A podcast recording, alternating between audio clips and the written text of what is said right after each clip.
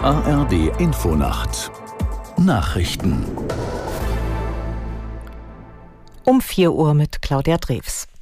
In Israel führt jetzt eine Notstandsregierung das Land. Ihr gehören Ministerpräsident Netanyahu, Verteidigungsminister Galant und der bisherige Oppositionsführer Ganz sowie zwei Beobachter an.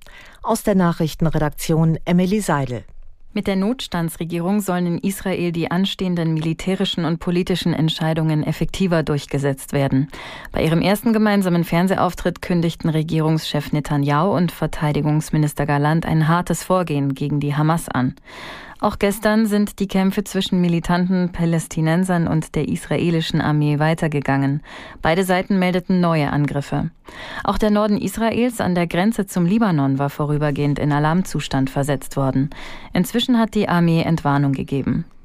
Die Vereinten Nationen bitten um Spenden für Zivilisten im Gazastreifen. Das UN-Hilfswerk für palästinensische Flüchtlinge, kurz UNRWA, braucht nach eigenen Angaben für die kommenden drei Monate umgerechnet knapp 100 Millionen Euro. Aus Genf Katrin Hondel. Von dem Geld sollen Nahrungsmittel, Medikamente und anderes Material für die Zivilbevölkerung im Gazastreifen beschafft werden. Es gehe um schutzbedürftige Gruppen wie Frauen, Kinder, Menschen mit Behinderungen und ältere Menschen, so die Mitteilung des Hilfswerks. UNRWA-Generalkommissar Philipp Lazzarini sprach von einer beispiellosen humanitären Tragödie. Bereits vor dem Angriff der Hamas auf Israel sei das UN-Hilfswerk mit einer lähmenden Finanzkrise konfrontiert gewesen. Kanzler Scholz hat CDU-Chef Merz für morgen zu einem Gespräch über die Migrationspolitik eingeladen.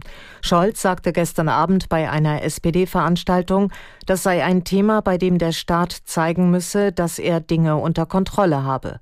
Merz hat die Einladung zum Gespräch nach Angaben der Unionsfraktion angenommen.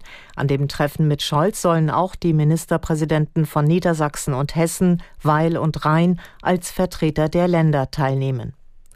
Die Geröllprobe vom Asteroiden Bennu, die vor rund drei Wochen auf die Erde abgeworfen worden ist, enthält Spuren von Wasser und Kohlenstoff. Das teilte die US-Raumfahrtbehörde NASA mit.